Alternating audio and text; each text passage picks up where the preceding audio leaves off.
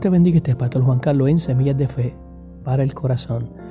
En aquel momento crucial que tuvo nuestro padre Abraham, cuando Dios le dijo, lleva a Isaac, tu único hijo que tiene, y ofrécemelo por sacrificio en el monte Moriac. Aquello fue un momento muy embarazoso, muy difícil para, para Abraham. Todos sabemos, ¿verdad?, que lo que es eh, tener un único hijo y que ese único hijo Dios te lo pida, que lo ofrezcas en sacrificio en el monte que yo te diré. La escritura dice que Abraham obedeció al Señor y Abraham fue, se levantó muy de mañana, tomó a dos, a dos de sus siervos y fue a hacer aquello que Dios le había indicado. La Biblia no habla del estado emocional de, de, de, Abraham, pero todos sabemos y reconocemos que Abraham estaba pasando un momento emocional muy fuerte, aunque dice la escritura en, el Nuevo Testamento que él tenía una fe tan grande y poderosa que creía que, creía que, que, Dios, que si él aún le quitaba la vida a, su hijo, Dios lo iba a resucitarlo. Esa era la fe de Abraham. Pero Abraham en su emoción, la Biblia no habla de sus emociones, pero sí entendemos que como, como ser humano fue un momento muy difícil para él el poder este, eh, llevar a aquel niño y, subir todo aquel monte. Pero hay unas palabras muy importantes que, que, dijo Abraham cuando iba a subir al monte a hacer aquello que Dios le dijo. Y las palabras son poderosas porque nos hablan de un hombre de una fe inquebrantable y una fe poderosa donde él le dice a aquellos, aquellos hombres que fueron con él, aquellos criados, espérennos aquí, porque mi hijo y yo iremos, adoraremos y volveremos. Son tres palabras muy importantes. Iremos.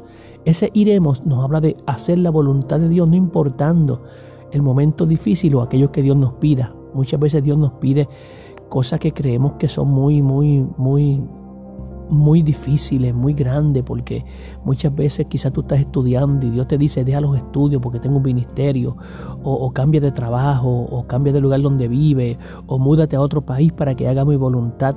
Y son momentos cuando son para nosotros difíciles, porque ya estamos acostumbrados a, un modo de, de, hacer las cosas, a un escenario, y cuando estos escenarios Dios no los cambia, muchas veces no entendemos el por qué.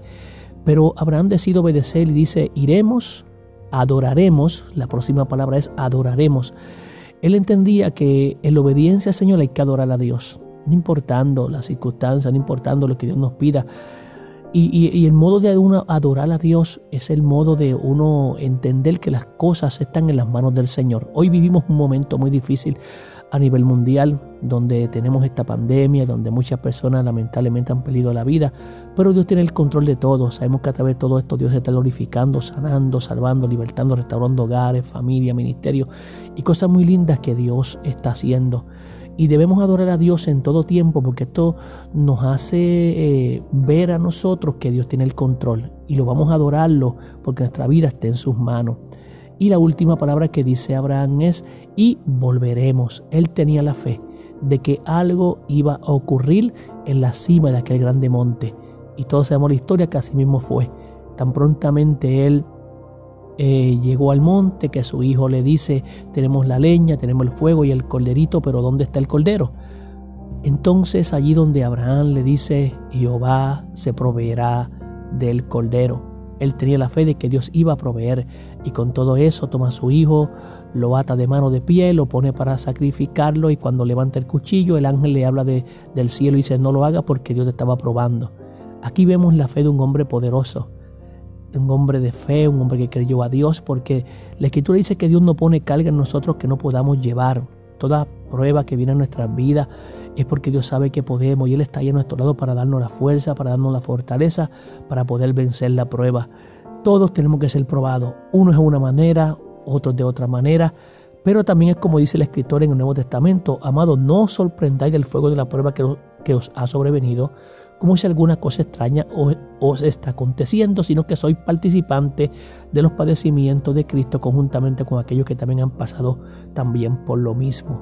Sé, todos tenemos que ser probados. Ahí fue probada la fe de Abraham y Abraham, ¿verdad? Pues eh, pudo siempre en todo momento confiar en Dios. Y allí Dios le proveyó el cordero y, pudieron bajar y, como, de, como él dijo anteriormente, antes de subir, iremos, adoraremos y volveremos. Y así fue que aconteció. Eso es la fe en el Señor. Yo te invito en esta hermosa noche o en esta hermosa mañana o tarde cuando estás escuchando este podcast, que tú confíes en el Señor, aún en la noche más oscura confía en Dios, porque cuando la noche se pone más oscura y cuando más oscura eh, eh, eh, se pone la noche, es que quiere decir que ya va a dar paso a un nuevo día.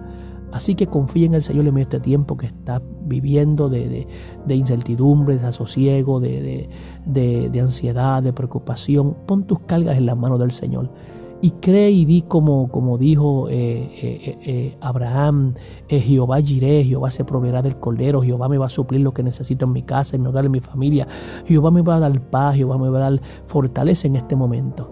Así que te dejo con esta palabra, Dios te continúe bendiciendo, este es el pastor Juan Carlos en Semillas de Fe para tu corazón en este podcast. Dios te bendiga.